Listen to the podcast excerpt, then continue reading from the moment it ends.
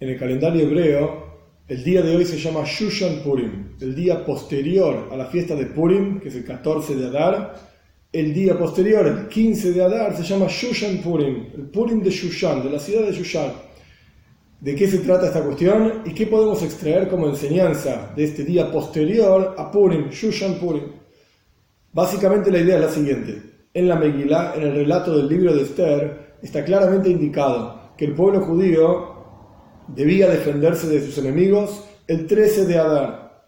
Había un decreto firmado por el rey, emitido por Hamán, el ministro del rey, etc., la historia de Purim, que el pueblo judío iba a ser destruido el 13 de Adar. Entonces la gente salió a las calles a defenderse.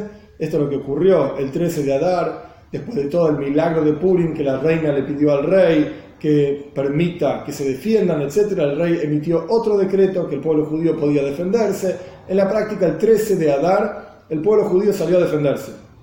El 14 de Adar, en todos los 127 países del rey Ahashveirosh, que era el rey de Persia en ese momento, el pueblo judío descansó. El 13 de Adar guerra, el 14 de Adar descansaron. Pero en la ciudad de Shushan, que era la ciudad capital, no alcanzó con un solo día para defenderse el pueblo judío tuvo que luchar el 13 de Adar y el 14 de Adar, y recién el 15 de Adar es que pudieron descansar y, por así decir, festejar de que sus enemigos ya no los iban a destruir. Por eso, en el relato mismo de la Megilá, hacia el final, en el libro de Esther, se dice claramente que el pueblo judío festejó en todos los países del rey Ahashveirosh el 14 de Adar, el día que descansaron de sus enemigos, y en Shushan festejaron el 15 de Adán, el, día siguiente. Por eso se llama Shushan Purim, el Purim, la fiesta, por así decir, de Shushan. Nuestros sabios al año siguiente, cuando decretaron que todo el pueblo judío, en todos los lugares donde estén, deben festejar la fiesta de Purim, lo decretaron similar a la misma idea de lo que ocurrió en el Purim original. En todo el mundo se festeja el 14 de Adar y en las ciudades amuralladas, rodeadas por una muralla, y en la práctica nuestros sabios explican, rodeados por una muralla desde los días de Yoshua bin Nun, cuando Yoshua entró junto con el pueblo judío a la tierra de Israel, 40 años después de la salida de Egipto, etc., las ciudades que estaban amuralladas en ese momento son las ciudades que festejan Purim tal y cual fue en la ciudad de Shushan, que también era una ciudad amurallada.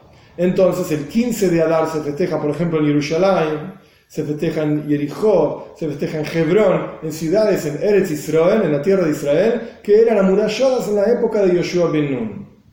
Ahora bien, esta es la explicación de lo que es Shushan Purim. ¿Qué podemos aprender de Shushan Purim? Lo que divide básicamente entre Purim y Shushan Purim es la idea de una ciudad amurallada. El concepto espiritual de una ciudad amurallada es una persona que está protegido de las influencias negativas que la sociedad pueda tener sobre él. Por eso, decimos, la ciudad amurallada está protegido de los enemigos. En, términos espirituales, una persona protegida tiene una muralla que puso frente a las influencias negativas de la sociedad. Este es el concepto de una ciudad amurallada. Ahora bien, Purim original es el 14 de Adar.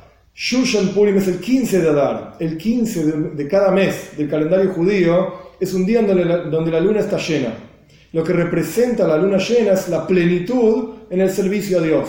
Quiere decir que lo que tiene para nosotros, para enseñarnos Purim, Shushan Purim en este contexto de la comparación entre ellos dos, es que cuando una persona hizo todo el trabajo que correspondía en Purim, hay varias ideas de Purim, entender que Dios es el que maneja todas las cosas, por eso el nombre Purim, Purim significa pur, suerte, loterías, que es lo que hizo Amán para decidir qué día iba a matar al pueblo judío, etc., como explicado en otros lugares.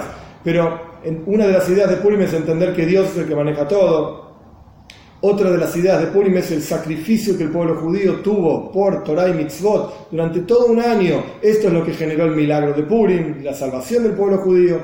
Todo esto es Purim. Cuando una persona hizo todo lo que tenía que hacer en Purim, entonces llega a Shushan Purim.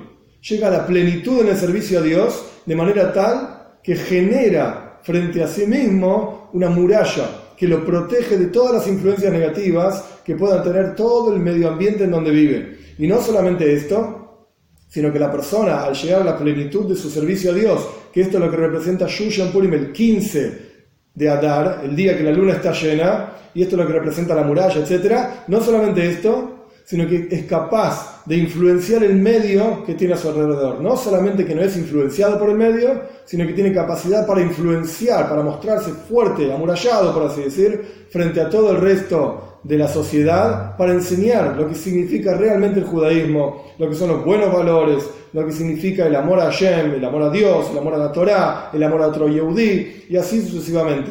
Esta es una de las ideas básicas de Purim en su comparación con Shushan Purim, y hoy siendo Shushan Purim, tenemos que saber que cada uno de nosotros tenemos que trabajar al máximo de nuestra capacidad para llegar a nuestra propia plenitud, de manera tal, de vuelta, no ser influenciados y todo lo contrario, influenciar en forma positiva a todo el resto del mundo.